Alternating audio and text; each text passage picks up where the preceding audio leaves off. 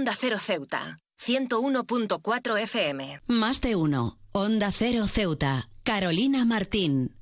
En la era digital, nuestros smartphones han evolucionado de simples dispositivos de comunicación a compañeros inseparables que nos acompañan a todas partes. Sin embargo, esta conexión constante a la tecnología no está exenta de consecuencias y la adicción al móvil se ha convertido en un problema creciente que requiere de una reflexión profunda. La dependencia a los dispositivos móviles no solo afecta a nivel individual, sino que permea cada rincón de la sociedad. Desde las interacciones sociales hasta el rendimiento laboral, la adicción al móvil ha dejado su huella, fragmentando la atención y minando la calidad de nuestras relaciones personales. En el ámbito social es evidente que la obsesión por el teléfono ha transformado la manera en la que nos relacionamos. Las conversaciones cara a cara se ven eclipsadas por las pantallas brillantes y la verdadera conexión humana se ve amenazada por la constante distracción digital. La necesidad de obtener me gusta y la validación en línea se ha vuelto tan urgente que la autenticidad de las interacciones está en peligro. Además, la adicción al móvil impacta negativamente en el rendimiento académico y laboral. Como decíamos, la constante interrupción de las notificaciones y la tentación de navegar por las redes sociales han desviado la atención de lo que realmente importa. La productividad se ve amenazada y la calidad del trabajo sufre cuando la atención se fragmenta entre la realidad y el mundo digital. Es imperativo que como sociedad tomemos medidas para abordar esta adicción. La conciencia personal es el primer paso. Cada uno de nosotros debe reflexionar sobre nuestras propias prácticas y reconocer cuando el uso del móvil se convierte en una distracción perjudicial. Además, las empresas y las instituciones educativas deben fomentar entornos que promuevan la concentración y el rendimiento sin las constantes interrupciones digitales. La implementación de límites de tiempo en ciertas aplicaciones, la promoción de espacios libres de tecnología y la educación sobre la importancia del equilibrio entre la vida digital y la real son medidas cruciales. Además, es esencial fomentar la empatía y la comunicación efectiva, recordándonos a todos que la verdadera conexión humana va más allá de las pantallas brillantes. La adicción al móvil es un desafío contemporáneo que requiere una respuesta colectiva. Al abordar este problema de manera consciente y proactiva, podemos restaurar un equilibrio saludable entre la tecnología y la vida real, asegurando que nuestros dispositivos móviles sean herramientas que mejoren nuestras vidas en lugar de dominarlas. La desconexión ocasional puede ser el antídoto necesario para recuperar la autenticidad de nuestras interacciones y la plenitud en nuestra existencia diaria. Construyamos un mundo juntos donde la tecnología no nos domine a nosotros, sino que sea un complemento como ha sido hasta ahora.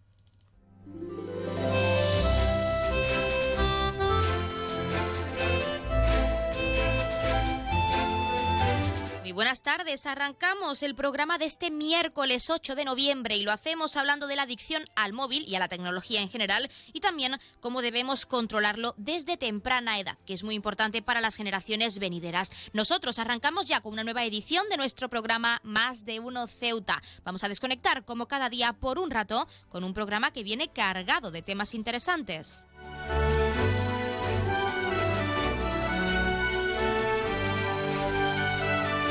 Nos escuchan como cada día en el 101.4 de la frecuencia modulada y en las direcciones www.ondacero.es y www.ondaceroceuta.com. Pueden ustedes, como siempre, ya lo saben, participar en nuestro programa y pueden hacerlo de varias formas. En primer lugar, y hasta la 1.42 menos 20 del mediodía, que nuestra compañera Yurena Díaz se encarga de acercarnos toda la información local, pueden hacerlo en directo llamándonos al 856 200 179. Como cada día estaremos aquí hasta la 1.50, 2 menos 10 del mediodía. También pueden participar enviando una nota de voz o un mensaje a nuestro WhatsApp, que es el 639 40 38 11, o un correo electrónico a la dirección ceuta Y otra alternativa, si lo prefieren, es contactarnos y seguirnos en redes sociales. Estamos, como ya saben, en Facebook, en Facebook y en Twitter en arroba Onda Cero Ceuta.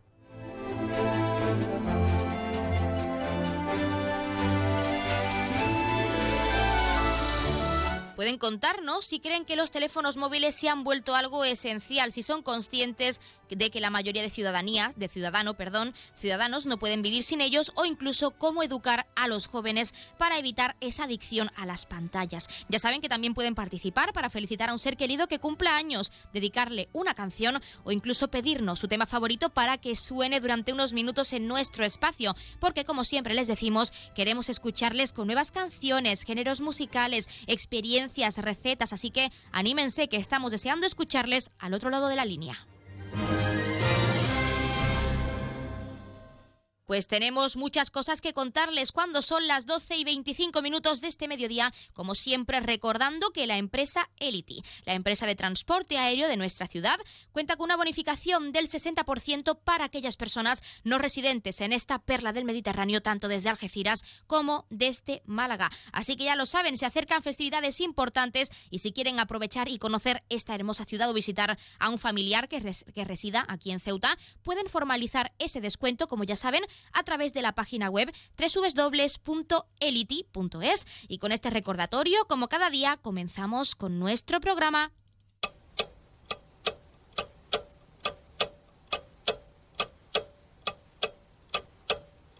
Y arrancamos, como siempre, conociendo la última hora. Ingesa solventa la incidencia informática que afectó a los pacientes. Este problema, ahora resuelto de manera eficiente, aseguran por su equipo técnico, afectó a varios de sus sistemas de información clínica, por lo que se pide disculpas por parte de la entidad.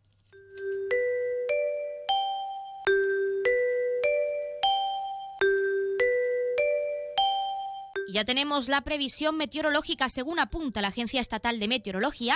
Para la jornada de hoy tendremos cielos mayormente despejados, temperaturas máximas de 20 grados y mínimas de 15. Ahora mismo tenemos 20 grados y el viento sopla de componente variable, pero ya tenemos fuera los chaquetones del armario, la ropa de invierno, porque aunque tenemos 20 grados de máxima, sigue haciendo frío porque ya se acerca el invierno, por suerte para muchos y por desgracia para otros también.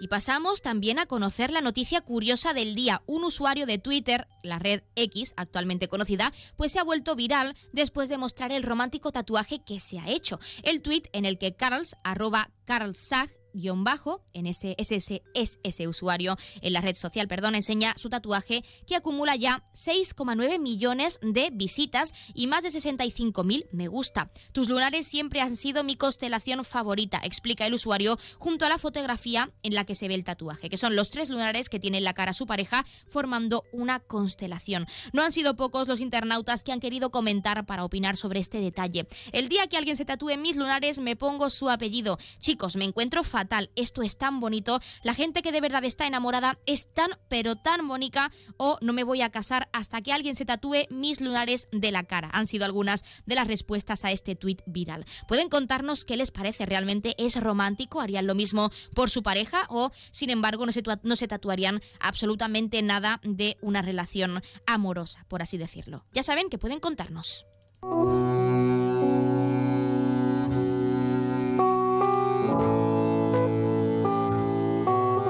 Pasamos a conocer la agenda cultural. Continúan a la venta las entradas para Galdós de los Infiernos, en los Infiernos, perdón, prevista para el 18 de noviembre a las 7 y media de la tarde en nuestro Teatro Auditorio. Las entradas ya saben que se pueden adquirir tanto de forma presencial en la taquilla como a través de la web www.ceuta.es por un precio de 2 a 5 euros con descuentos de 1 para colectivos habituales. Y de la misma forma y por el mismo precio también están disponibles aún las entradas para la representación del espectáculo de teatro gestual Passport porque llegará, en este caso el próximo 24 de noviembre a las 9 de la noche. Ya saben, recordarles precios entre 2 y 5 euros con descuentos de 1 para colectivos habituales.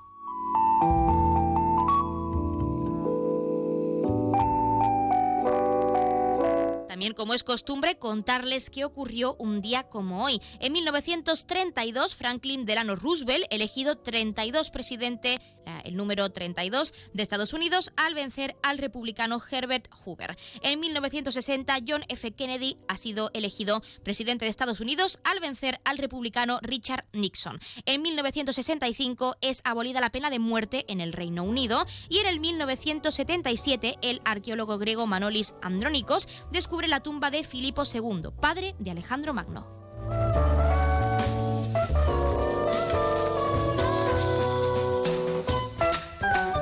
También, como es costumbre, contarles qué le está ocurriendo esta semana o le va a ocurrir a uno de nuestros signos del zodiaco. Hoy es el turno de nuestro cangrejo de cáncer. Cáncer, tienes que ponerte las pilas, porque aunque no seas del todo consciente, hay relaciones y hay personas que has dejado de lado mientras resolvías tus dramas personales. Ha pasado tanto tiempo encerrado en ti mismo que te has alejado de personas importantes para ti. Está bien que busques en ti mismo respuestas, pero no te olvides de los demás también. Para ti son un pilar fundamental y jamás te perdonarías fallar a a nadie. Has pasado tiempo desconectado, así que esta semana debes volver a las andadas, debes volver a recuperar esa esencia tan familiar y que tanto te caracteriza cáncer.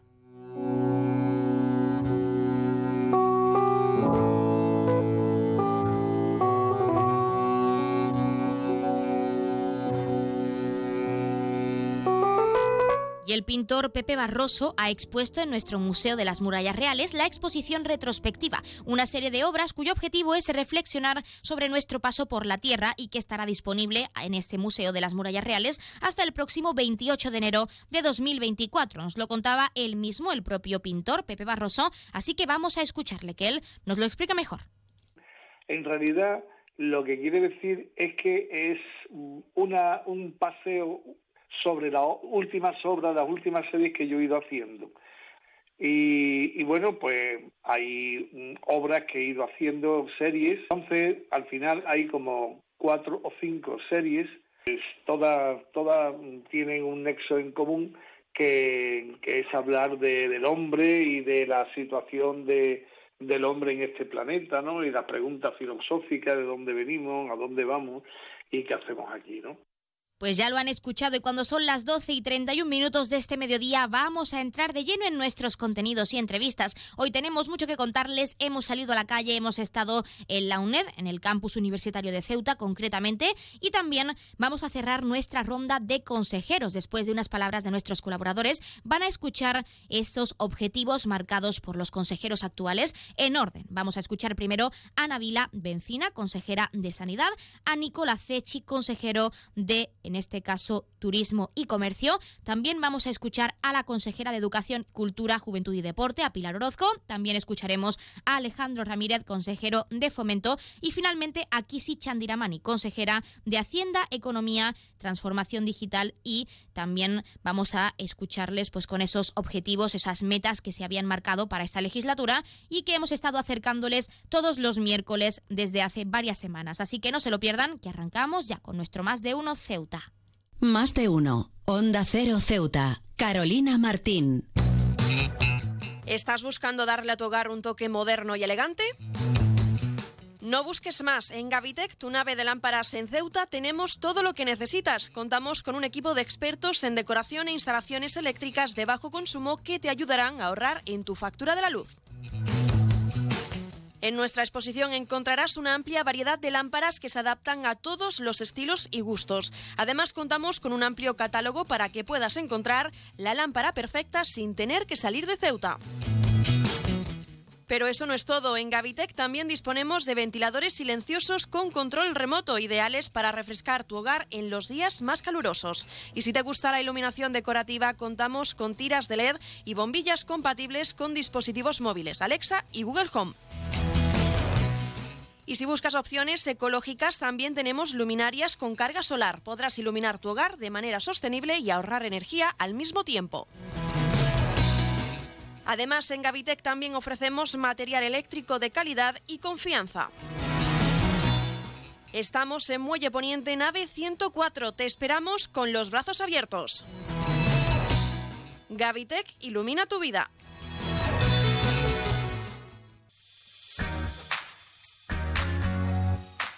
Aguas de Ceuta les recuerda a sus abonados que tienen a su disposición la oficina virtual donde podrán realizar múltiples gestiones, controlar sus facturas, consumos, realizar sugerencias o reclamaciones, modificar la domiciliación bancaria, activar o desactivar la recepción de sus facturas en formato papel. ACEMSA dispone además de una app en la cual podrán realizar avisos de averías, reclamaciones y disponer de acceso a diferentes links relacionados con nuestra empresa. Desde ACEMSA le recordamos nuestros teléfonos gratuitos 24 horas 910 21 56 y el 629 20 98 25 de mensajería WhatsApp y Telegram.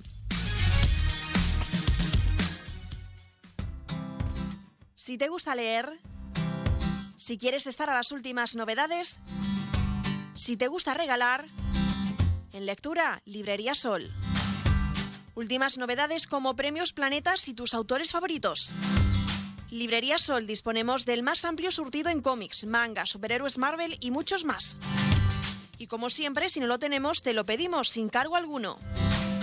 Y recuerda, gran surtido en Agendas 2024. Ya puedes ir reservando tu regalo para estas Navidades. Librería Sol en calle Agustina de Aragón antes de llegar a la Iglesia de los Remedios. Librería Sol, desde siempre, contigo. Bailar, beber, reír, mirar. No son una invitación a nada.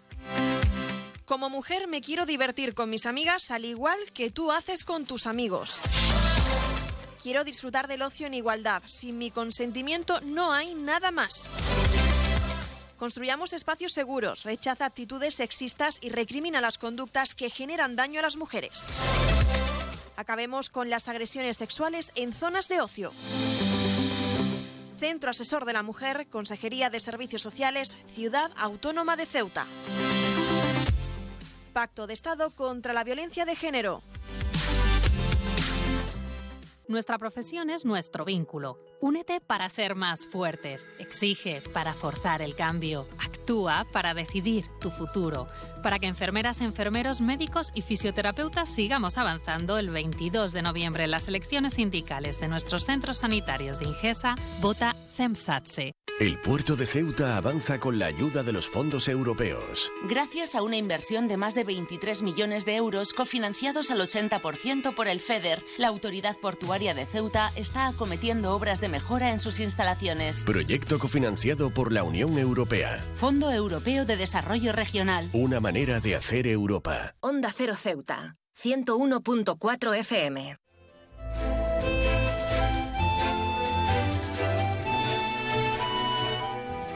Mira, eh, algunos de los objetivos, verdad, que ya los ha marcado el presidente, nos ha puesto un objetivo a todas las consejerías y, estamos trabajando en ello. Y aparte entran dentro de esos objetivos, pues, como tú dices, los personales. Pues eh, incluye que incluye mejorar el acceso a los servicios sociales, pues promover la prevención de enfermedades y la, y la vacunación y, y ayudar sobre todo a fortalecer la infraestructura sanitaria. También en mi personalmente pues busco fomentar la colaboración con otros sectores para abordar de manera integral los desafíos de salud de nuestra comunidad, de, también nuestros desafíos de servicios sociales y en materia de igualdad. Mi compromiso es estar cercana a la ciudadanía y ser una voz que refleje sus preocupaciones en las políticas de las políticas sociales y de salud pública. Y, intentaré, bueno, no me gusta la palabra intentaré, trabajaré en estrecha colaboración con profesionales de los ámbitos en que abarca mi responsabilidad y con los líderes de la comunicación también para abordar los, problemas de manera efectiva y garantizar una, una, una atención de calidad a todas las personas. Pero sinceramente lograr avances significativos en la promoción de las políticas inclusivas, en la lucha contra la pobreza y la marginación y asegurar el acceso a la atención social de las personas. Mi objetivo es que nuestra comunidad se sienta respaldada y que vea mejoras palpables en su calidad de vida a través de nuestras acciones y en los programas también los ámbitos de responsabilidad que, que me han confiado. Ser lo más cercana posible para poder transmitir mi, mi, obligación, mi responsabilidad que tengo hacia, hacia el ciudadano, que es servir y servir de la manera más objetiva y precisa posible. Lo que nos ponemos como objetivo son alcanzar no solo en la materia que soy responsable, sino en toda la que compete al propio gobierno de la ciudad, del cual formo parte, los objetivos marcados para que la ciudad prospere hacia una ciudad moderna, cosmopolita, pujante en el ámbito comercial, que se radique la, desigualdad y que todo el esfuerzo sea un beneficio para los ciudadanos. En este momento estamos concentrados mucho en la medida adoptada por la Mesa del Diálogo Social, que son medidas fundamentalmente por la economía de Ceuta y el desarrollo. Desde el punto de vista personal, como todo, hemos recorrido un camino diferente, conociendo a personas diferentes, vivido experiencias diferentes, en mi caso, mi propio camino y recorrido hasta la fecha, que no es ni mejor ni peor, pero es el mío. Al fin y al cabo he tenido la suerte de hacer cosas muy diferentes, pero conectadas en mi vida, entre sí, que estoy seguro que me servirán como experiencia en el cargo que ostento. Pues como objetivo, em, bueno, las áreas son, son distintas, ¿no? pero sí que encontrar el, nexo común de todas ellas y potenciarlo, como por ejemplo la implicación de los jóvenes en todos los ámbitos en todas las áreas. la unión de los jóvenes en, el Consejo de la Juventud, por ejemplo, motivar a, la, gente más joven a que se implique con, la consejería y con todas las áreas. ¿no? También es un reto eh, personal el poder llevar a cabo el, bueno, el presidente ya nos ha planteado una serie de objetivos, como bien sabéis, pero eh, para mí uno dentro de esos objetivos, uno que creo que es muy importante para el futuro de nuestra ciudad es llevar a cabo la implantación de la educación infantil para toda la población comprendida entre 0 y 3 años eh, la mejora también de, la calidad de, que se dan en los servicios en los colegios, tanto de mantenimiento eh, como de bueno, pues mejoras en los centros, en los centros educativos, creo que, es, un, eh, es importante, ¿no? son cosas muy importantes. Luego también llevar la cultura del deporte, hablábamos de conexión, ¿no? de pues llevar lo que es la cultura del deporte a, todos los rincones de nuestra ciudad porque al final el deporte es eh, pues un también nexo de unión. En el, campo todos llevamos la misma camiseta. Eh, organización, ¿no? ¿Por qué? Porque son muchos servicios, servicios muy diferenciados, donde en muchas ocasiones eh, la ciudad, por no tener medios suficientes, actúa a través de medios propios, como puede ser Obimace, Obimasa, Traxa, Acensa, Angelicesa, es decir, es un poco, pues esa parte de organización creo que es fundamental creo que es fundamental para que un servicio tan amplio eh, sea lo más óptimo posible, que tenga una estructura bien, diferenciada, con responsables por cada área, y hay un poco que la primera decisión fue desagregar a través de las direcciones generales, que al final son también los órganos que, llevan la gestión del día a día, tanto de la parte política como de gestión, pues sí lo que hice claramente fue, como con el presidente, diferenciar entre grandes áreas. ¿no? Un área dedicada en exclusiva al medio ambiente y la movilidad urbana, por el volumen importante que tiene.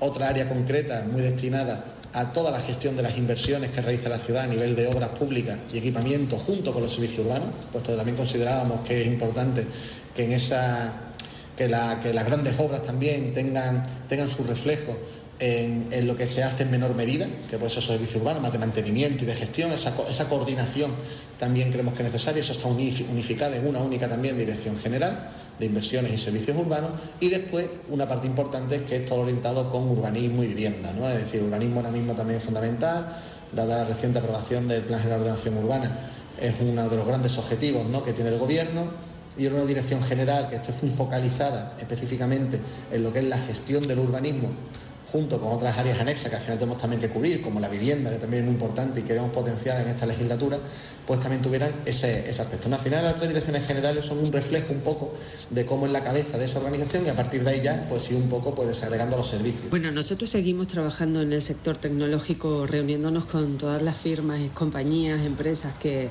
tienen algún interés en la ciudad. No solamente nos reunimos con las que tienen interés, sino que vamos a buscarlas y, bueno, pues asistimos a todos los eventos, ferias, y reuniones donde podemos tener alguna oportunidad, no solo en el sector del juego, sino también en el sector de las startups.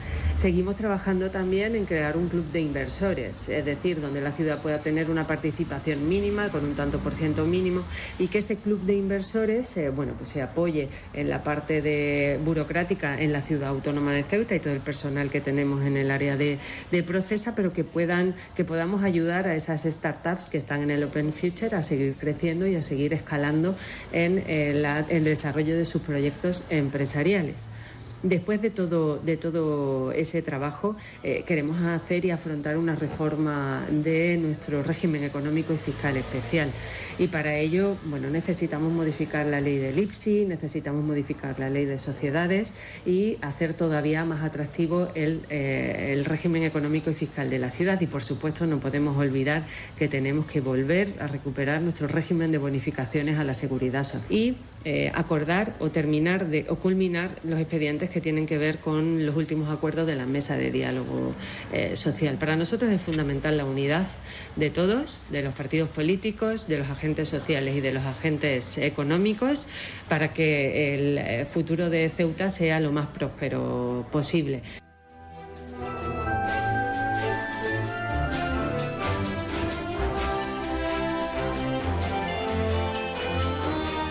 Pues han escuchado a esos consejeros y consejeras que nos acercaban esos objetivos y metas previstas para esta legislatura que comenzaba y que, bueno, estamos esperando eh, esos objetivos y metas que se proponían para alcanzar a final de esta legislatura, estos cuatro años. Y ahora sí, nosotros continuamos con nuestros contenidos y entrevistas. No se vayan, que seguimos en este Más de Uno Ceuta.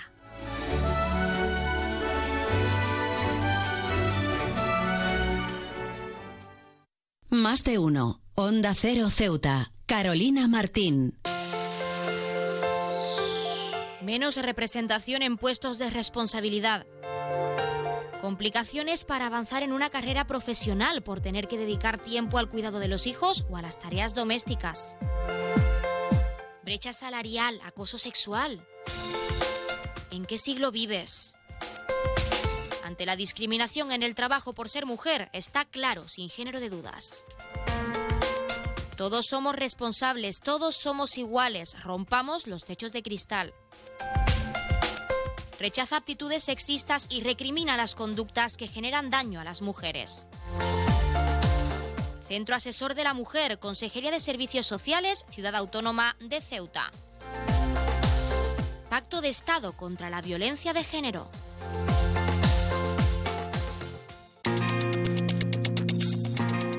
Clínica Septen, Centro de Reconocimiento de Conductores. Promoción especial, reconocimiento médico para obtención por primera vez de permisos de conducción, antes 25 euros y ahora 15 euros. Foto incluida.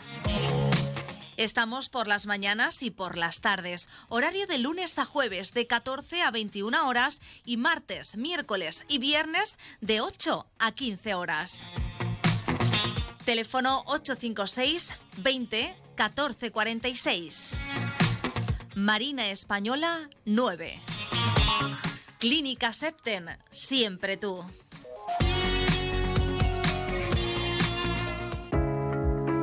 ¿Vivir en Ceuta a precios increíbles? En Residencial Huerta Tellez, por supuesto. Viviendas con vistas impresionantes a la Bahía Sur. Calidad, seguridad y confianza. Dos, tres y cuatro dormitorios con garaje y trastero listas para entrega inmediata. Nunca antes en Ceuta se había puesto tan al alcance de todos la posibilidad de acceder a la compra de la casa que siempre habías querido. Ven a vernos, te lo vamos a poner muy fácil. Residencial Huerta Tallez. Información y ventas en los teléfonos 635-763-122 y 657-137-203.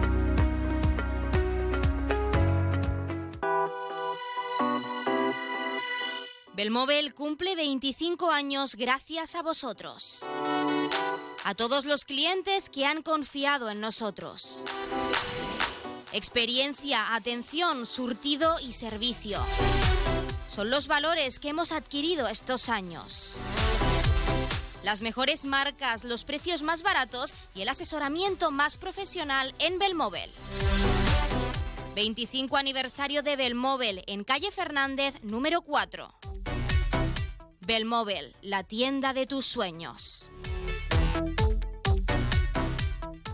Borras Motor es un nuevo nombre, un nuevo equipo, un nuevo espíritu, una nueva experiencia. Como ves, en Borras Motor lo nuevo es todo. Ahora tu nuevo concesionario BMW en Ceuta se llama Borras Motor. Un nuevo concesionario preparado para ofrecerte el mejor servicio y la mejor atención en todo momento. Visítanos en Borras Motor, Avenida de España 26 Ceuta o en borrasmotor.concesionariobmw.es. La tienda de Mois ahora es Almacenes Mois. Seguimos siendo los mismos, pero ahora queremos atenderte más y mejor. Te lo mereces. Nos hemos trasladado a la calle Real 33, edificio Ainara, junto a Farmacia Nieto, antiguo taller de marquetería. Almacenes Mois, ahora más artículos, más novedades y como siempre con los mejores precios. Y no te pierdas nuestras ofertas y liquidaciones. Almacenes Mois, por y para ti. Onda Cero Ceuta, 101.4 FM.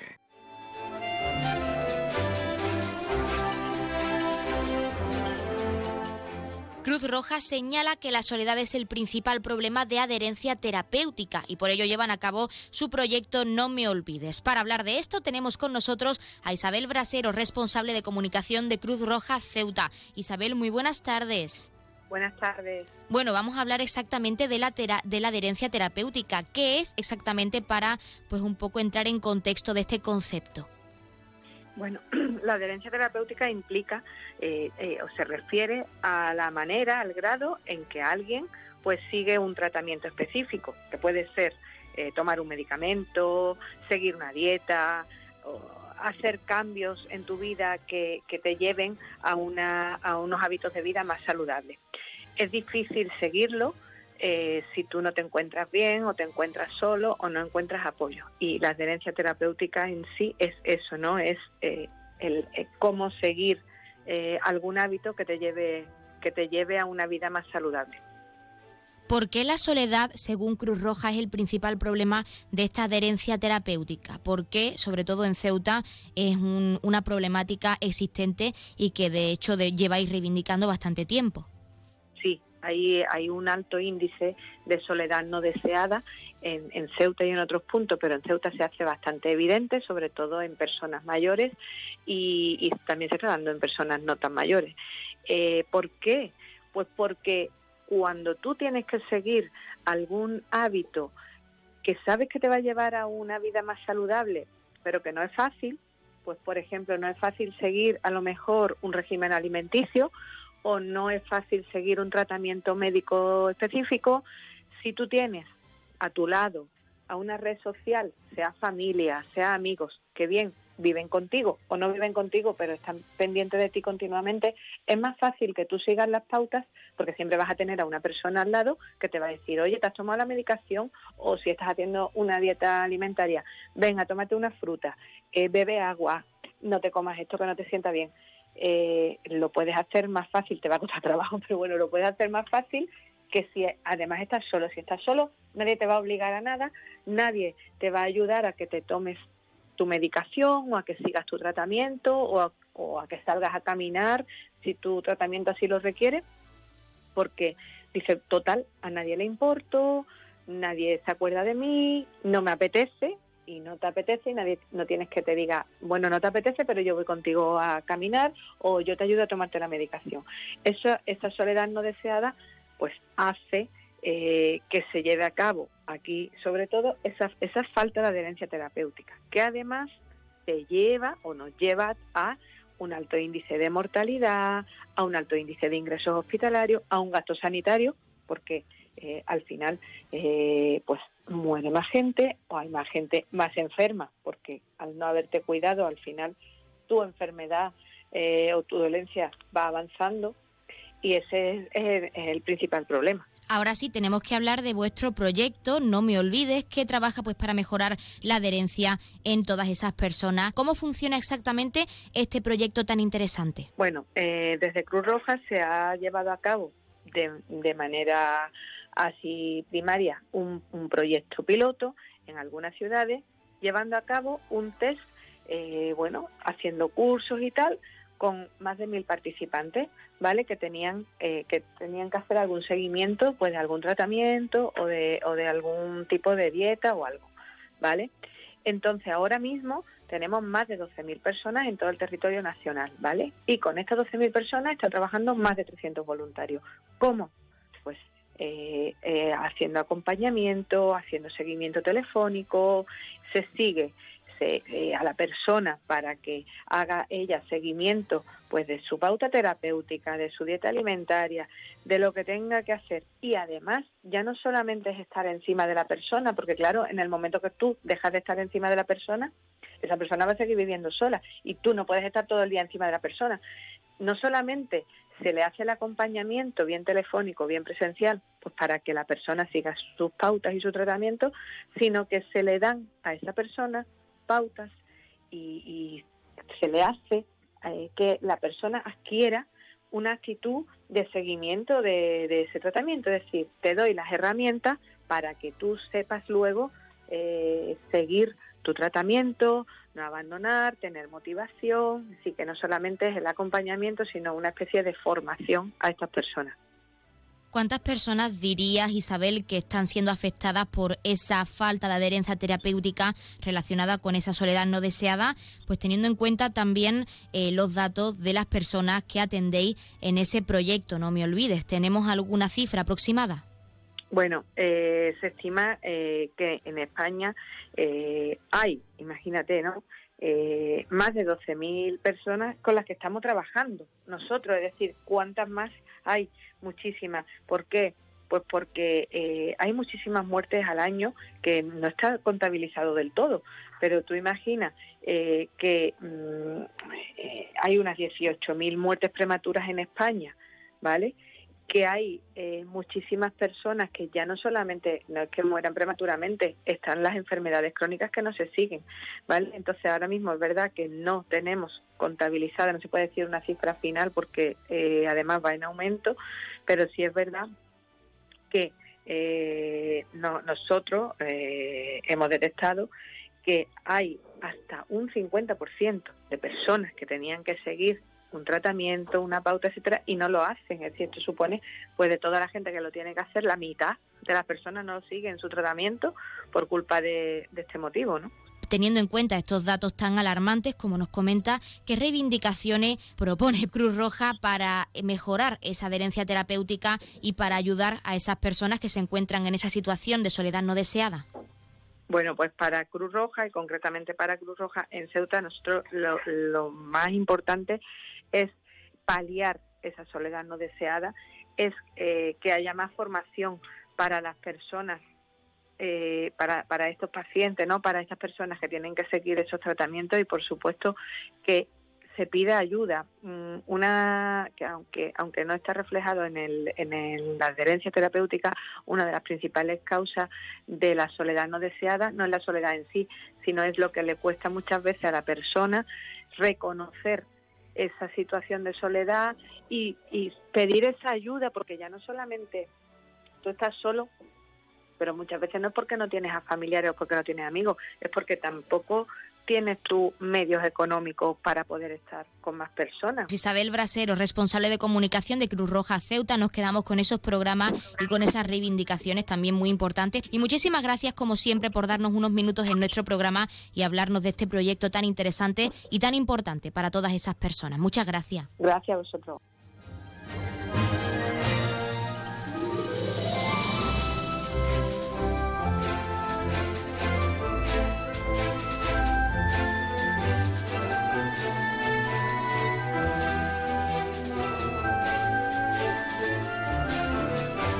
Pues nosotros, como siempre, nos estamos acercando a la una del mediodía, son las 12 y 58 minutos y como ya saben, a esta hora, la una en punto, les dejamos en primer lugar con nuestros compañeros de Madrid que les acercarán tanto las noticias de última hora a nivel nacional de lo que ocurre en nuestro país como las noticias de interés a nivel internacional de lo que ocurre en el mundo y con el objetivo de que siempre nos mantengamos informados, de que siempre conozcamos la actualidad y lo que ocurre más cerca de nosotros. Y hablando de eso, de lo que ocurre más cerca de nosotros, también como cada día, les dejaremos con nuestros compañeros de Andalucía y con toda esa información que tienen que acercarles a nivel regional. Nosotros, como ya saben, regresamos con la segunda parte de nuestro programa Más de Uno Ceuta con nuestros contenidos y entrevistas y lo haremos a partir de la 1 y 10, una 12 minutos. En primer lugar, como siempre, de la mano de nuestra compañera Llorena Díaz, que nos deja ese pequeño avance informativo, esos pequeños titulares, pues de cara a toda la información local que regresa en directo a partir de la 1.40, 2 menos 20 del mediodía, pero recordarles que hasta esa hora, 1.40, 2 menos 20,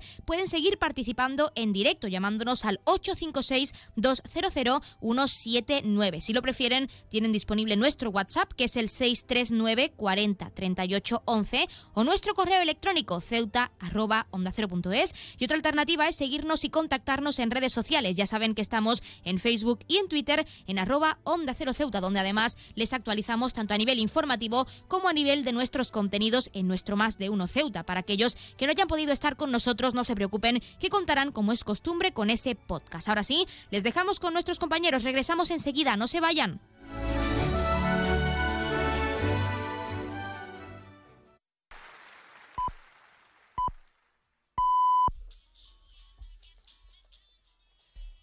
Es la una de la tarde, mediodía en Canarias.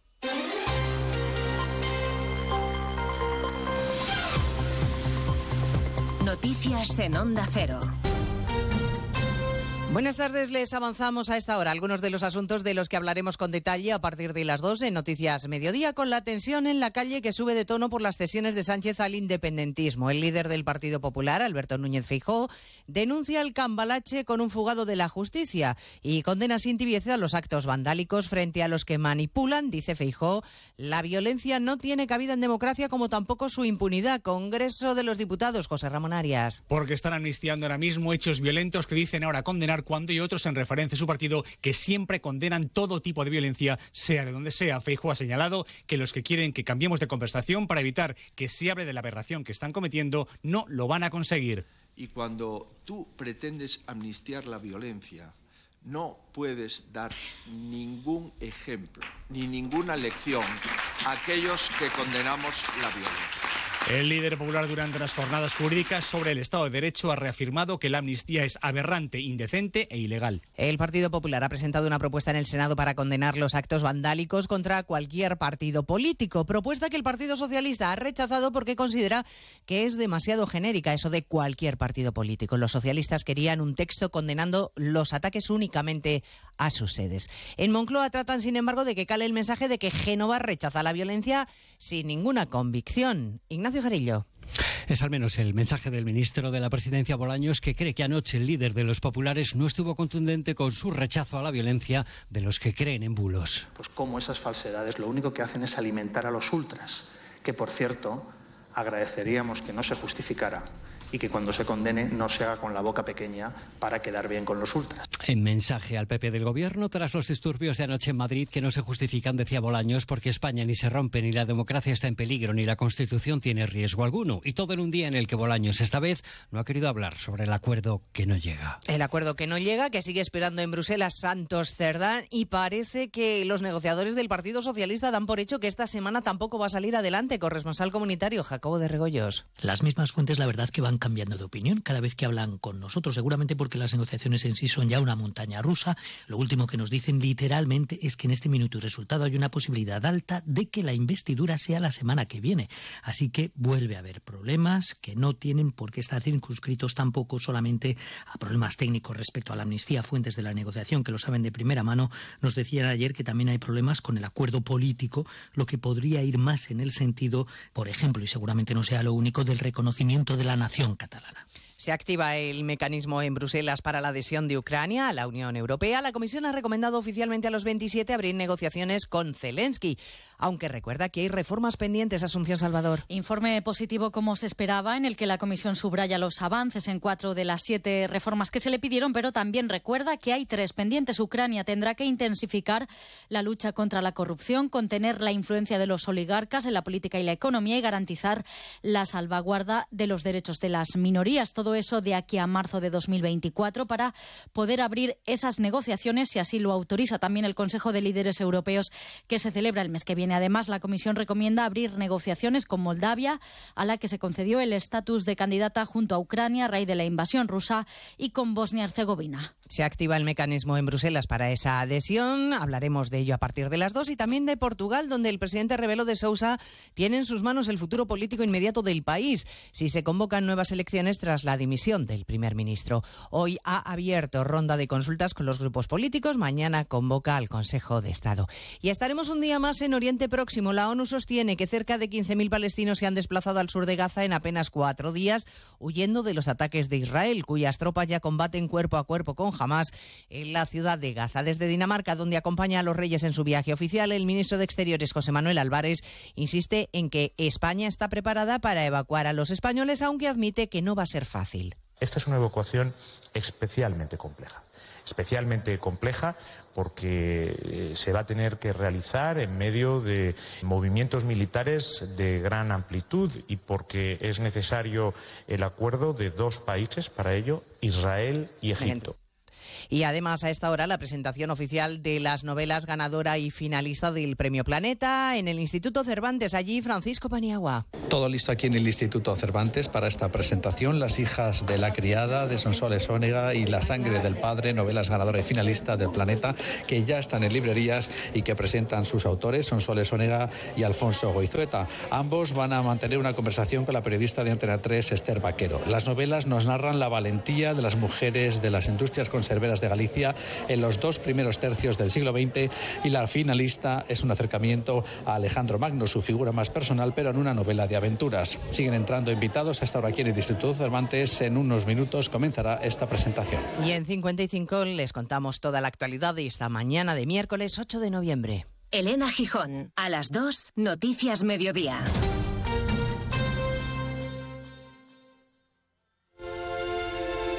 ¿Cuándo sabes que es la persona indicada? Cuando se puede hablar de todo con ella. Cuando siempre quieres saber más. Cuando sientes esa sintonía, ahí es. ¿Ahí sí? Si no es eso, ¿qué haría más de 560.000 oyentes escuchando a la misma persona? Lo normal entre amigos. Porque así, con carisma, pluralidad y una buena conversación, es imposible no sintonizar con Julia Otero. Buenas tardes, a veces conviene dejar la actualidad y echar un vistazo. Julia en la onda, cada tarde a las 3 y cuando quieras, en la web y en la app. Onda Cero, tu radio.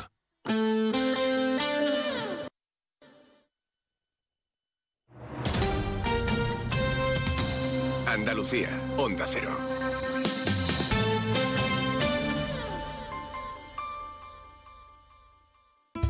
En Andalucía, una farmacéutica es una megafarmacéutica. Un ganadero, un superganadero. Una gestora, una hipergestora. Un carpintero, un macrocarpintero. Gracias a nuestras autónomas y autónomos, somos la comunidad con más emprendimiento de España. Autónomos y autónomas de Andalucía. No hay nada más grande. Infórmate en ata.es. Campaña subvencionada por la Consejería de Empleo, Empresa y Trabajo Autónomo de la Junta de Andalucía. Montepío, ¿en qué podemos ayudarle? Hola, necesito hacer una consulta legal. No se preocupe, lo tiene cubierto. Le atenderá uno de nuestros abogados. Compañía con más de un siglo de experiencia. Visite montepíoconductores.com. Montepío, lo tiene cubierto. Disfruta el mes de Black Friday con Social Energy. Llévate 200 euros en tu batería virtual con Quiroluz, con seguro todo riesgo incluido los dos primeros años y grandes descuentos con hasta 25 años de garantía en todas nuestras instalaciones de primeras marcas. Pide tu cita al 955 44 11 11 o socialenergy.es y aprovecha las subvenciones disponibles. La revolución solar es Social Energy. Sobre todo, Onda Cero Andalucía. Onda Cero, Noticias de Andalucía. Jaime Castilla. Buenas tardes, hacemos a estar un repaso de la actualidad de Andalucía de este miércoles 8 de noviembre y comenzamos en Granada, donde permanece ingresada en estado muy grave la mujer apuñalada por su exmarido de 54 años en su domicilio del municipio de Armilla, delante de su hija menor de edad. Onda Cero Granada, Guillermo Mendoza. Fuentes de la Guardia Civil han confirmado a Onda Cero que su hija, una adolescente de 14 años, intentó frenar el ataque y resultó herida. Estaban divorciados desde el 2005, aunque convivían juntos por temporadas. Existían denuncias previas por violencia de género y estaban en el sistema biogeno, aunque el caso permanecía inactivo desde 2012. La mujer ha tenido que pasar por quirófano de urgencia dada la gravedad de sus heridas. Mientras tanto, las manifestaciones contra la amnistía frente a sedes del PSOE en diferentes provincias se han repetido esta pasada noche sin lamentar actos violentos. Sin embargo, la sede socialista de Marbella ha amanecido con pintadas contra los socialistas. Onda Cero Málaga, José Manuel Velasco. Los socialistas han denunciado ante la policía las pintadas que cubren la cristalera y la fachada de la sede Marbellí. En las mismas se acusa a los miembros del PSOE de traidores y además se puede leer terroristas español sal. Desde el Partido Socialista en redes sociales acusan al PP de no condenar los ataques de quienes no respetan la voluntad de las urnas, además de asegurar que no es un ataque a los socialistas sino a la democracia. Pero precisamente el presidente de la Junta, Juanma Moreno, ha condenado rotundamente hace unos minutos los actos violentos y las manifestaciones frente a las sedes socialistas, pero también ha defendido el motivo de las concentraciones y ha pedido coherencia al PSOE. También lo hace Vox, quien defiende manifestarse de forma pacífica, tanto desde el PSOE como desde adelante y por Andalucía. Han criticado estas movilizaciones y apuntan a PP y Vox como responsables. Pero vamos ahora con el repaso de la actualidad del resto de provincias y lo hacemos por Almería. En Almería, el Gobierno autoriza licitar la redacción de los proyectos para renovar la conexión ferroviaria Granada-Almería. Se trata de la línea incluida en el corredor mediterráneo para viajeros y mercancías que lograría incrementar velocidades máximas de hasta 250 kilómetros hora. En Cádiz, agentes de la Guardia Civil con tareas de vigilancia en el puerto de Tarifa se han incautado de un total de 90 kilos de cocaína escondidos en dos dobles fondos de un vehículo que se dirigía hacia Marruecos. Se ha detenido a los dos ocupantes del mismo como presuntos autores de un delito contra la salud pública. En Ceuta, una avería en una tubería de la zona del campo exterior de la ciudad ha obligado a la policía local a cortar el tráfico rodado ante un posible peligro de hundimiento de la calzada. Operarios de ACEMSA trabajan para evitar el corte del suministro del agua en numerosas barriadas que afecta a esta avería. En Córdoba, la Policía Nacional investiga un presunto fraude de venta de preguntas del último examen de oposiciones a bombero conductor, que se iba a celebrar este domingo. El ayuntamiento ha paralizado las pruebas por las que se ofrecían preguntas por 1.000 o 1.500 euros. En Huelva, la consejera de Fomento, Infraestructura y Ordenación del Territorio, Rocío Díaz, ha señalado que no hay que tener prisa en alcanzar un acuerdo con el Gobierno central sobre la situación del Parque Nacional de Doñana para poder llegar a buen término. Ha insistido en que una negociación así es difícil y compleja, por lo que ha reiterado que no hay que tener prisa para poder llegar a un buen acuerdo. En Jaén, Caritas Interparroquial activa su dispositivo ante la llegada de temporeros de la aceituna. Cada noche un grupo de personas acompaña con su presencia las vidas de los temporeros, especialmente de aquellos que se quedan en la calle por diversas situaciones. Y en Sevilla la Fiscalía archiva la denuncia de la plataforma vecinal Barrios Hartos contra Endesa por los constantes cortes de luz que han sufrido este verano diferentes zonas de la capital. El Ministerio Público no aprecia indicios de infracción penal. Desde la plataforma lamentan la decisión. Más noticias de Andalucía a las 2 menos 10 aquí en Onda Cero. Onda Cero. Noticias de Andalucía. En Andalucía, una farmacéutica es una megafarmacéutica. Un ganadero, un superganadero. Una gestora, una hipergestora. Un carpintero, un macrocarpintero. Gracias a nuestras autónomas y autónomos, somos la comunidad con más emprendimiento de España. Autónomos y autónomas de Andalucía. No hay nada más grande. Infórmate en ata.es. Campaña subvencionada por la Consejería de Empleo, Empresa y Trabajo Autónomo de la Junta de Andalucía. Nos encanta viajar, nos encanta Andalucía. ¿Te vienes a conocerla? Iniciamos nuestro viaje cada miércoles a las dos y media de la tarde y recorremos Andalucía contigo. Gente Viajera Andalucía, un programa de turismo, actualidad, gastronomía, tradiciones y buen humor en Onda Cero. Con la colaboración de la Consejería de Turismo, Cultura y Deporte de la Junta de Andalucía. Te mereces esta radio. Onda Cero, tu radio.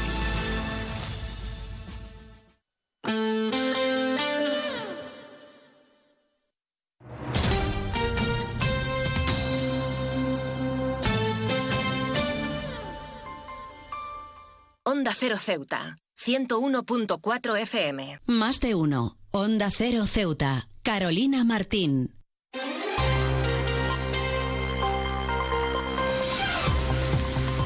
Pues retomamos como siempre la segunda parte de nuestro Más de Uno Ceuta y como siempre ya tenemos lista a nuestra compañera Llorena Díaz con ese pequeño avance informativo de cara a toda la información local que regresa como ya saben a partir de las 2 menos 20 del mediodía. Llorena Díaz, muy buenas tardes. ¿Qué tienes que contarnos en el día de hoy? Muy buenas tardes. Pues este miércoles la barriada de Jadú ha amanecido inundada debido a que otra fuga de agua ha afectado la avenida Teniente Coronel Gautier.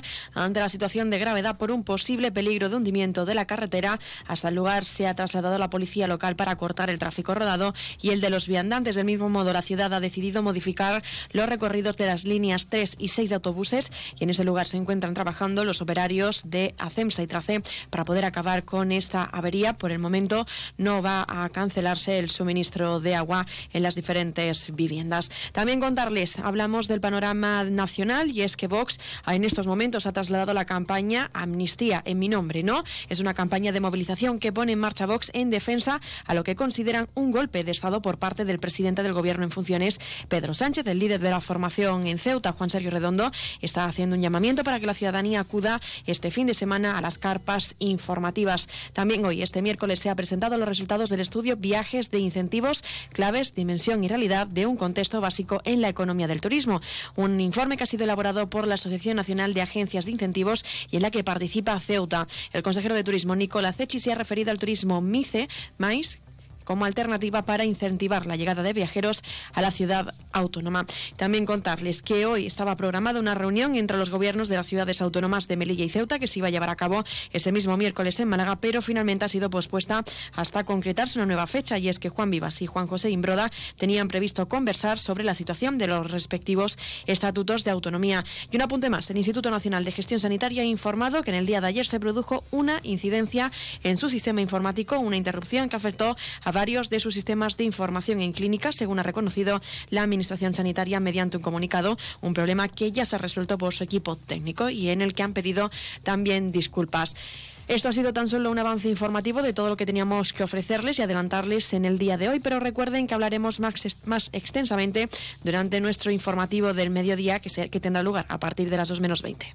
Pues muchísimas gracias, como siempre, a nuestra compañera Llorena Díaz, que nos deja ese pequeño avance de cara a toda la información local, de la que estaremos muy pendientes. Pero no se vayan todavía, que seguimos aquí en nuestro Más de Uno Ceuta y con nuestros contenidos y entrevistas. Aún tenemos mucho que contarles, así que no se lo pierdan, que arrancamos ya.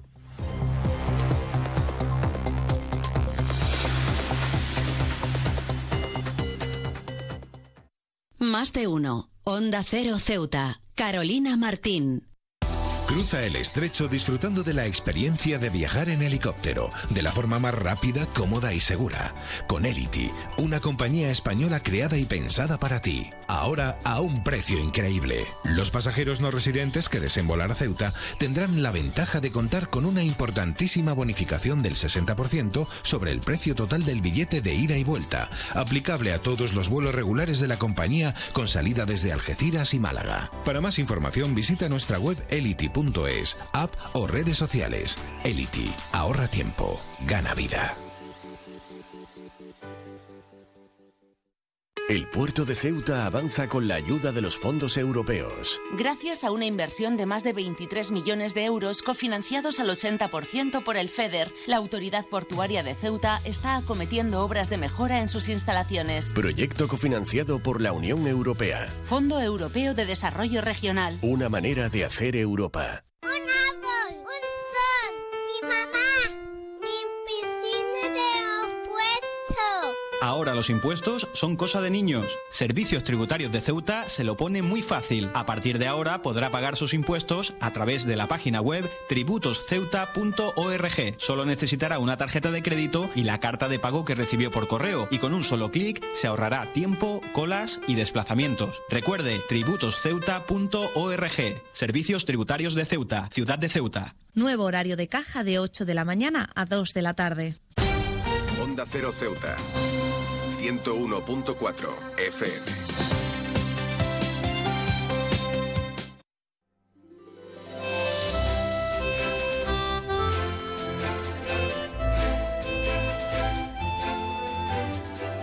Continuamos con nuestra sección de videojuegos de la mano de nuestro colaborador Yunes Taidi. En este caso vamos a hablar sobre el nuevo Assassin's Creed Mirage. Yunes Taidi, muy buenas tardes. Hola, muy buenas tardes, bienvenidos y bienvenidas una vez más en este mes a otra, a otra sección mensual de videojuegos. Bueno, pues vamos a hablar de este juego que continúa la saga de Assassin's Creed, pero hablando de la trama principal, Yunes, ¿de qué se trata Assassin's Creed Mirage? Bueno, Assassin's Creed Mirage es la continuación del Valhalla. Eh, digamos que va a hablar sobre un personaje que salía en este mismo juego, que se trata de Basim, que es básicamente su historia. Y su historia empieza en Bagdad, de ya hace ya mucho tiempo. Eh, digamos que Bagdad en aquel entonces, ese, ese terreno, eh, está invadido por los ocultos, una vez más, esta gente que no se cansa nunca de acechar a toda la gente de, la, de cualquier ciudad. Eh, están molestando, están otra vez propagando su caos y oscuridad en la ciudad. Y Basim, ese joven ladronzuelo que tenemos como personaje, eh, se entrena eh, para ser eh, un Assassin's, como viene siendo el juego, y encargarse de la orden, una vez más, esta orden de los ocultos, y bueno. Es la continuación de Valhalla, como nos has comentado, pero ¿qué diferencia este juego, Assassin's Creed Mirage, del resto de la saga de juegos que, bueno, lleva con nosotros desde la PlayStation 3, por así decirlo? Bueno, esta nueva entrega trae eh, todo lo que viene siendo de los otros anteriores, ¿no? Yo me he sentido como cuando jugaba al Assassin's Creed 2, porque tiene mecánicas como cuando se te llenaba la barra de, Se Busca y tienes que quitar los carteles. Eh, hay más jugabilidad a la hora de escaladas y el parkour en general. Eh, también los trajes que podemos desbloquear son una pasada, la verdad. Tenemos hasta el del Black Flag que es increíble. Y bueno, eh, también decir que este juego, nuevas mecánicas, eh, tiene habilidades como viene siendo el buscapiés, que es como una especie de artilugio que podemos usar para distraer enemigos. Y bueno, también la cerbatana, ya no va a haber solo, ya hay tres tipos de cerbatanas, eh, ya viene siendo de sueño, de veneno o de fuego, o incluso la normal ya podemos coger la misma y podemos, yo que sé, mejorarla con veneno o si tenemos que hacer una misión para dormir, pues usamos una con sueño, etcétera. Para profundizar y como jugador experto en esta saga de videojuegos, algún aspecto positivo, lo que más te haya gustado para destacarlo y para todas aquellas personas que quieran jugarlo y que no sepan si comprarlo todavía. Bueno, después de 48 horas de juego, que se dice en dos días, eh, pero vamos, partido en dos semanas prácticamente, tengo que decir que lo que más me ha encantado del juego es eh, el mapa. A mí, de todos Assassin's Creed, me encanta el mapeado como lo hacen. Y más ahora, que es que encargan a un dibujante, a un cartógrafo, y te, lo dibuja todo con la época. Eh, incluso cuando nos sumergimos en la historia, vemos esos detalles mozárabes que, que podemos eh, encontrar en el juego. Y también lo que podemos observar como eh, punto a favor eh, es que el juego eh, te explica muy bien, se va acercando más al origen de, de la hoja oculta, se va, se, va, acercando más al primero que portó esa hoja también sabemos que con las nuevas generaciones, con la PlayStation 5, pues eh, los videojuegos cambian, sobre todo en la jugabilidad, y esta saga no es una excepción. Hablando de la jugabilidad, Yunes, ¿qué podrías decirnos? ¿Han mejorado con respecto a sus predecesoras? ¿Te ha gustado más que otros Assassin's Creed? Y como ya he dicho anteriormente, eh, la fluidez que tiene este juego a la hora de, del parkour, que le da, más, le da más juego al sigilo que al cuerpo a cuerpo, ¿vale? Eh, no hagáis como yo, porque yo, yo soy muy de ir cuerpo a cuerpo, pero aquí se recompensa más el ir sigiloso y hacer las cosas con paciencia que ser brusco y que te ataquen 20 eh, o 30 enemigos, porque aquí eh, en Bagdad de soldados hay por un tubo. La verdad, es una masacre de gente que viene por ti, incluso la gente del pueblo, cada vez que, cada, vez que se te llena la barra de vida, o sea, la barra de busca, eh, van a por ti también, llaman a, la seguridad, en fin. Eh, tenéis que ir más a lo sigilo y paciencia. Yunes, para finalizar y lo más importante, nos has comentado que el juego ha mejorado. ¿Dirías que la historia es completa y que mantiene la esencia de la saga en sí, de la saga de Assassin's Creed? Mira, yo, sinceramente, después de esas 48 horas jugadas, yo me he quedado con ganas de más, la verdad. Porque este juego, digamos que iba a ser un DLC del Valhalla, iba a ser como el cuarto DLC pero decidieron sacarlo como juego y lo han sacado tal y como está. Un terreno eh, con su desierto y demás, con sus coleccionables. Y yo me quedo con ganas de más en cuanto a explorar más el, continente, eh, el desierto que tenemos en el juego está un poco desaprovechado por el tema de zonas, eh, no está muy bien, muy bien hecho en cuanto a coleccionable y demás. Y bueno, eh, yo tengo que decir que para mí, sinceramente, eh, quitando todo eso, ha mejorado muchísimo. A mí me ha encantado, yo lo he disfrutado. Tenía mucho miedo al principio porque yo antes dije, yo este juego no sé si comprármelo o no, pero ya le, eché ganas dije, venga, para adelante, lo compro y yo sinceramente estoy muy encantado con el juego y yo espero que sigan eh, sacando eh, nuevas, un nuevo DLC o nuevas entregas sobre este, esta saga. Pues nosotros nos quedamos con eso. Para aquellos que tengan pensado jugarlo y que tenían esa duda también, les animamos a que lo compren. Si les gusta la saga de videojuegos, que lo compren y lo disfruten también. Y Yune Zaidi, nuestro colaborador en nuestra sección de videojuegos, como siempre, muchísimas gracias por estar con nosotros en nuestro estudio, pues para hablarnos de este videojuego y como siempre, hasta el mes que viene con una nueva tendencia. Muchas gracias por invitarme y nos vemos ya el mes que viene con el siguiente juego que ya me dedicaré más al tema de Switch.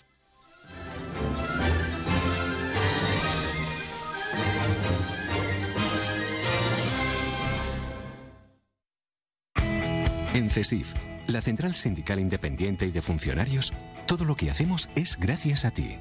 Porque con tu confianza y apoyo, tú lo haces posible. CESIF es otra clase de sindicato. Independiente y profesional, transparente y cercano. Sindicato más representativo en las administraciones públicas de España y en muchas empresas privadas. Sea cual sea tu profesión, en la función pública o en la empresa privada, CESIF es tu sindicato. Afíliate a CESIF. Defiende tu trabajo. Pues como siempre han escuchado las palabras del sindicato CESIF y como siempre ya tenemos al otro lado de la línea esa Asamblea Territorial de Cruz Roja con ese sorteo en directo como cada día en nuestro programa. Así que no les hagamos perder el tiempo y vamos a darles paso. Asamblea Territorial de Cruz Roja, muy buenas tardes. Buenas tardes. A continuación vamos a ofrecer el sorteo correspondiente al día de hoy, 8 de noviembre. Cuando usted diga, caballero.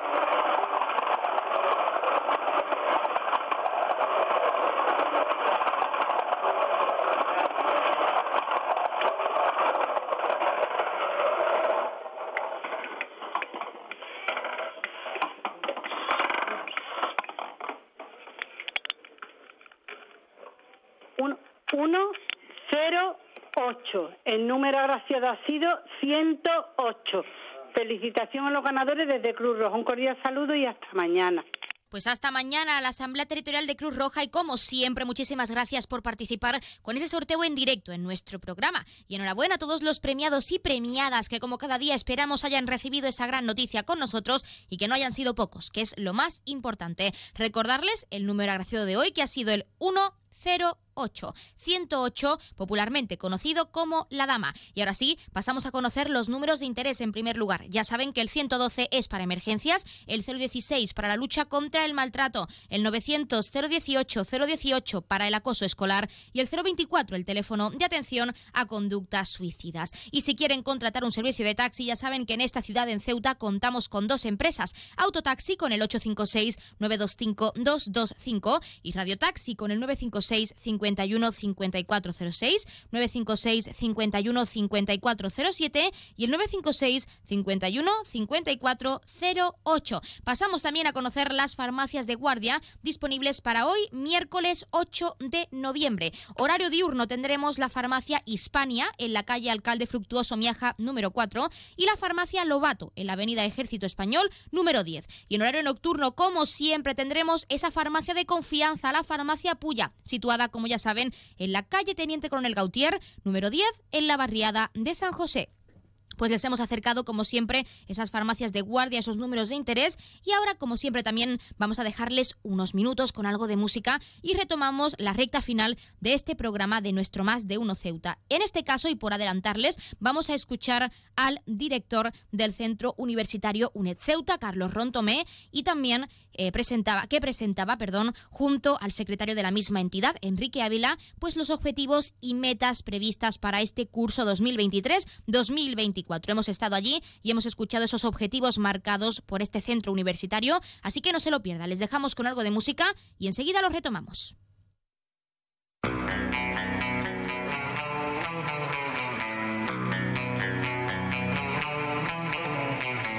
Let's light it up, let's light it up until our hearts catch fire. Then show the world a burning light that never shines so bright. We'll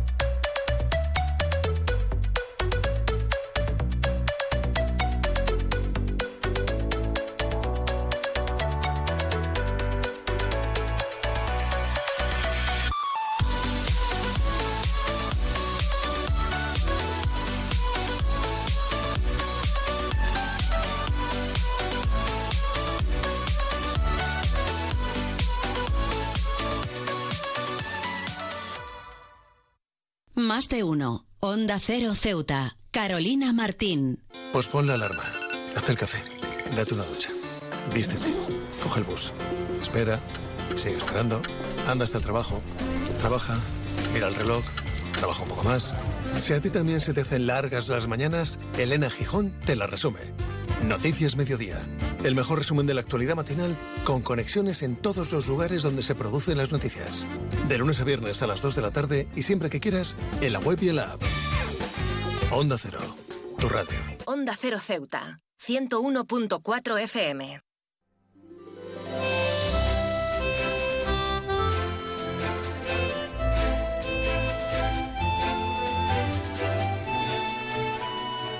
En primer lugar, comentaros que la, la oferta de la UNED se mantiene como, como ha sido como, como anterior, como el año pasado, exactamente igual. Mantiene una oferta de 30 grados con la implantación del grado de educación infantil, que ya, eh, ya estamos en el tercer curso eh, este año aquí en, Ceuta, en, nuestra, nuestra ciudad.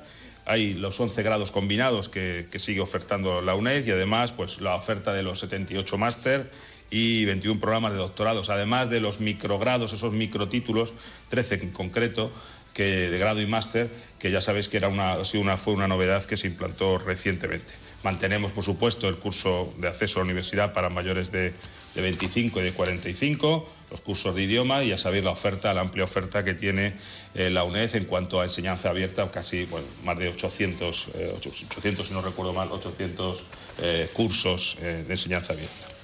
Bien, en cuanto a, bueno, eh, además de la oferta un- eh, universitaria que, que mantenemos, eh, sabéis que la UNED mantiene esa, esa función social que la caracteriza y la de poder ofrecer a aquel, aquellos, aquellas personas que por diversas circunstancias no habían podido acceder a las enseñanzas superiores, la idea de la creación de la universidad, de la UNED, era precisamente pues, el poder acceder, el que pudieran acceder desde ámbitos como el mundo rural, pues, eh, bueno, o, con, o al ámbito donde hubiera dificultades geográficas para desplazarse, pues el poder ofrecer el acceso a la, a la universidad, a los estudios superiores.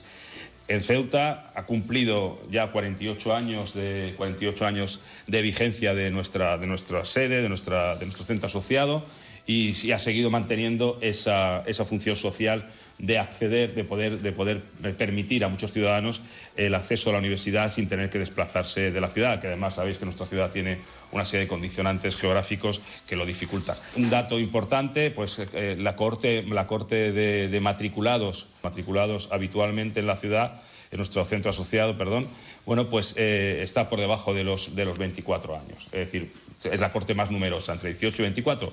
Algo- Una cuestión que quiero remarcar porque supone un reto importante es la coordinación académica de todo el campus sur, que son 17 centros, si no recuerdo mal, 18 con Guinea Ecuatorial, tened en cuenta que tenemos eh, pues, pues toda la Andalucía, prácticamente, Andalucía, Ceuta, Melilla, Canarias, y, la coordinación que corre a cargo del secretario de- del centro, la coordinación académica, pues es un reto importante porque supone un esfuerzo por parte de, la UNED Ceuta pues para poder coordinar todo, es este, todo el campus sur. En cuanto al ámbito, el ámbito de infraestructuras, pues como veis, estáis inaugurando hoy este nuevo salón de grados. Todavía no, está completo, es, falta unas, eh, parte de la cuestión tecnológica, de los, eh, de los medios tecnológicos. Va a tener no solamente lo que veis aquí, sino que también en la, habitación del en la- el aula contigua, pues se va, se va a instalar la, eh, bueno, unas eh, aulas para traductores, es decir, unas, unos unas cabinas de traducción. Es decir, vamos a poder tener también la posibilidad, de, en caso de que tengamos, como ha, ha ocurrido antes de la pandemia, que teníamos algunas actividades con, eh, con, bueno, con instituciones de, de Polonia, de Alemania, que hemos tenido, recu- recuerdo antes de, de la pandemia, pues la posibilidad de tener bueno, la traducción simultánea a- al otro lado. Eh, en cuanto a la, uno de los objetivos principales para este, para este curso que se inicia es la de relanzar o digamos o incentivar la extensión universitaria y cultural que había estado eh, bueno pues había reducido su, intensidad debido principalmente a, a la pandemia Eh, hemos, hemos ya hemos programado durante este, durante este primer cuatrimestre una serie de actividades importantes. Ha habido un curso sobre liderazgo y comunicación, otro curso que ya está, que está todavía en marcha de iniciación al- a, a la lengua de signos española. Hay otra nueva edición del curso de coaching. Ayer, hoy, perdón, hoy terminamos un curso sobre discapacidad, eh, mujeres con discapacidad, que hemos hecho, hemos, llevado adelante con la colaboración de, de Plena Inclusión.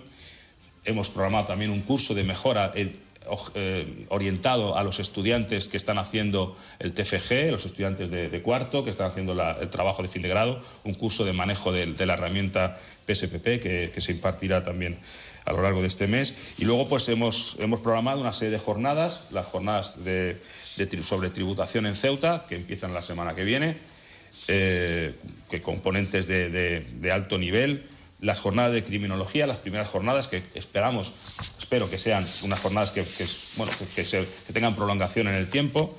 Eh, en esta primera edición se han dedicado especialmente a la prevención del delito y que vamos a tener a lo largo de, eh, bueno, que van a, que van a, eh, a ponerse en marcha a final de, de este mes. El problema de, de la educación de, bueno, y del fracaso escolar que tenemos en nuestra ciudad, bueno, tiene muchas causas. Pero sí es cierto que está, de- vamos, está demostrado sociológicamente que a, a menor nivel de renta, más fracaso y más abandono temprano. Por lo tanto, habría que empezar por, bueno, pues, eh, aumentar las condiciones, mejorar las condiciones de vida. Yo creo que es una de las cuestiones fundamentales. Eh, los estudios tienen que servir también para acceder al mercado de trabajo. Esta ciudad está apostando ahora muy fuerte por la formación profesional. Yo personalmente creo que es una buena idea. Eh, y luego, por la, eh, la sociedad a la que prestamos servicios, pues una, una población de 80.000 a 84.000 habitantes eh, y que la universidad tenga 400 y pico matriculados es una ratio muy alta.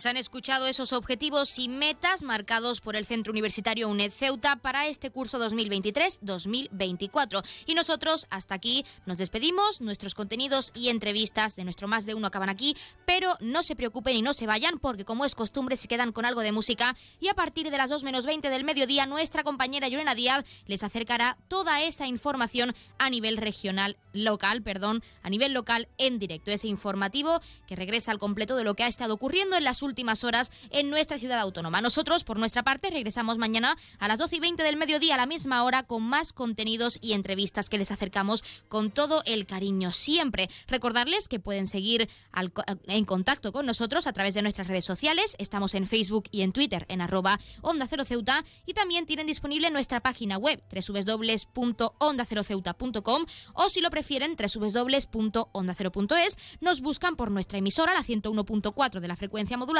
o también por Ceuta para que puedan estar al tanto de nuestros artículos, de nuestra información y de nuestros podcasts. Así que ya lo saben, por nuestra parte, que pasen muy buena tarde y se quedan en la mejor compañía. No se vayan aún.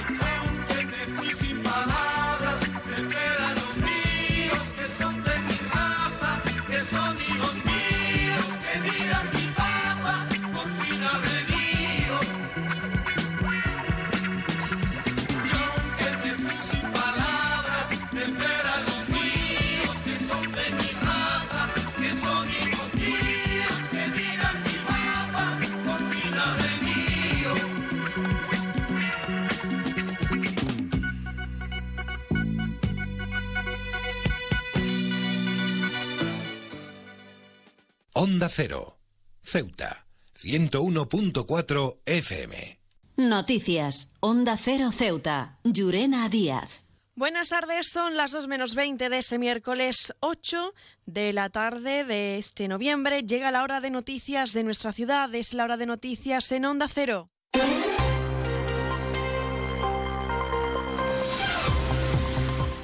Comenzamos, como siempre, nuestro informativo recordando la previsión meteorológica. Y es que, según apunta la Agencia Estatal de Meteorología, para la jornada de hoy tendremos cielos despejados, temperaturas máximas que alcanzarán los 20 grados y mínimas de 15. Ahora mismo tenemos 19 grados y el viento en la ciudad sopla de componente variable. Servicios informativos en Onda Cero Ceuta.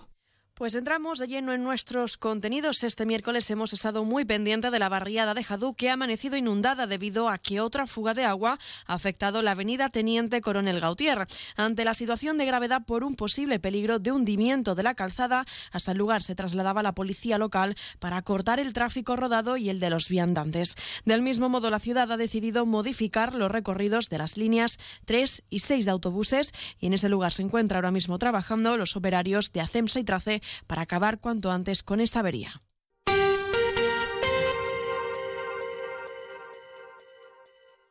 Y entramos de lleno en nuestros contenidos. El senador por Ceuta del Hacking at ha celebrado la decisión adoptada por la Comisión General de las Comunidades Autónomas de la Cámara Alta por la que se autoriza el convenio firmado por Canarias y País Vasco para el traslado de 18 menores no acompañados. Addeselan subraya que la colaboración entre comunidades debe ser dinámica para ayudar a las regiones a que, a que sumen la gestión de asistencia y acogida de migrantes, como es el caso de Canarias, Ceuta y Melilla tiene que ser la dinámica normal para minimizar aquellas eh, regiones que están sometidas a mayor eh, asistencia y acogida que debe de abordarse desde un punto de vista multiinstitucional, donde las autoridades competentes en la materia y lideradas por el gobierno, el que den la respuesta para que estos eh, migrantes están sufriendo una crisis eh, además humanitaria, se han acogido en las distintas regiones con una garantía de protección, asistencia y el espíritu de colaboración. Hablando precisamente del panorama nacional sobre este asunto, se pronunciaba el ministro del Interior en funciones, Fernando Grande Marlasca, que ha cifrado en 17.000 las entradas irregulares de inmigrantes en España en lo que va de año y ha dicho que ello ha sido posible gracias a la cooperación con los países de origen. Estamos trabajando en el marco de la cooperación, luchando contra la inmigración irregular, desmantelando mafias, teniendo a guardias civiles y policías nacionales en países como Mauritania, Senegal, Gambia, etcétera, intercambiando información con Marruecos. ¿Sabe usted cuántas entradas irregulares, cuántas salidas irregulares, mejor dicho, se han evitado en lo que va del año 23? Más de 17.000. Y eso es salvar vidas. Y no juegue usted con los 4.000 desgraciados fallecimientos donde son sometidos en esas condiciones por las mafias contra las que nosotros luchamos. Y cambiamos de asunto. Amnistía en mi nombre no es la campaña de movilización que pone en marcha Vox a nivel nacional en defensa de lo que consideran un golpe de Estado por parte del presidente del Gobierno en funciones, Pedro Sánchez. El líder de la formación en Ceuta, Juan Sergio Redondo, ha hecho un llamamiento para que la ciudadanía acuda desde este fin de semana a las carpas informativas. Se va a enfrentar a este golpe de Estado directamente en las calles. Vamos a iniciar campañas para concienciar a los ciudadanos y hacer partícipe a los ciudadanos en la defensa contra este golpe de Estado que se está dando contra nuestro Estado de Derecho, que se está dando contra la Constitución y que solo busca directamente destruir nuestra nación. Y este miércoles se han presentado los resultados del estudio Viajes de incentivos, claves, dimensión y realidad de un contexto básico en la economía del turismo. Un, estudio elaborado por la Asociación Nacional de Agencias de Incentivos en la que ha participado Ceuta. El consejero de Turismo, Nicolás Zechi, se ha referido al turismo MAIS como alternativa para incentivar la llegada de viajeros a la ciudad autónoma.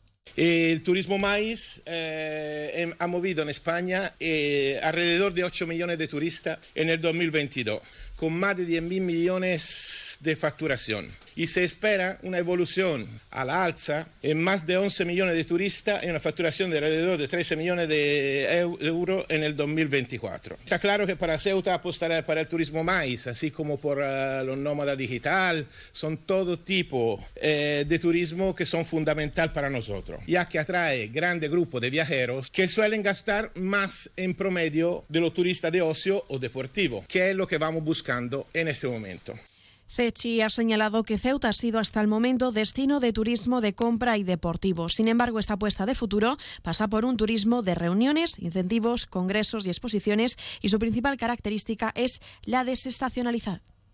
Ceuta ha sido destino hasta el 2019 de un turismo muy raro de encontrar, el turismo de compra, es decir, turistas de Marruecos que tenían la compra como principal objetivo. Después del cierre de la frontera del 2019 y la pandemia, hemos conseguido recuperar los números total de turistas y quizá sobrepasarlo en algún momento del año. Pero son otro tipo de turistas, son turistas de ocio o que visitan nuestra ciudad por el gran número de eventos deportivos que se organizan a la espera de poder contar y sobre todo una reglamentación clara, sobre todo lo que se refiere al régimen de viajero, apostar por un turismo como el maíz es fundamental para recuperar competitividad en nuestra economía y sobre todo en el sector del comercio.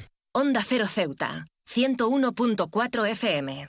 Más noticias en Onda Cero. Seguimos pendientes del juicio del caso en Vicesa. Como resultados, en esta segunda jornada, la acusación a Susana Román, Rabea Muhammad y Mohamed Ali sobre organización criminal ha sido declarada nula parcialmente, por lo que la pena se rebajaría de unos años. El resto de las cuestiones, como la vulneración del derecho de defensa por la declaración del secreto en el proceso, han sido también rechazadas, ya que los magistrados la consideran justificadas. De momento, contra el cabecilla de la trama, Antonio López, han declarado dos intermediarios que aseguraron que el expoli era el que recibía el dinero para que personas que optaban de forma ilegal pudieran tener una vivienda. Y cambiamos de asunto. Hoy estaba previsto una reunión entre los gobiernos de Ceuta y Melilla, que se iba a llevar a cabo este miércoles en Málaga y ha sido pospuesta hasta conocer una nueva fecha. Juan Vivas y Juan José Imbroda tenían previsto conversar sobre la situación de los respectivos estatutos de autonomía.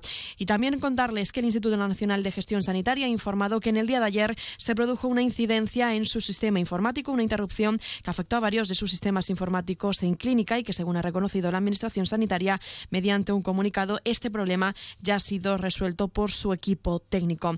Y hablando del área sindical, CESIF ha presentado su candidatura a las elecciones de la Junta de Personal Docente No Universitario. La candidatura estará formada por 46 docentes encabezados por Estefanía Lara, Lola Cuadra y Cintia Muñoz y sus miembros aspiran a mejorar los resultados de las anteriores elecciones. Los comicios tendrán lugar el próximo día 4 de diciembre con el ahora más que nunca orgullosos de ser, de ser docentes.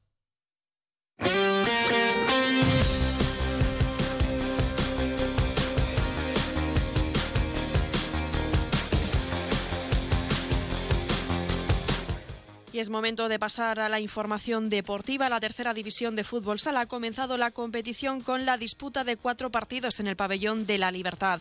Un total de nueve equipos componen este campeonato liguero que alcanzó tres victorias y un empate. Victorias para el Real Sociedad Pantera, Sporting Atlético y Unión África Ceutí.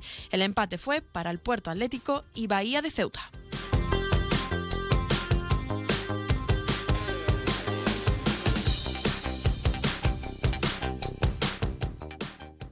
Noticias. Onda Cero Ceuta. Llurena Díaz.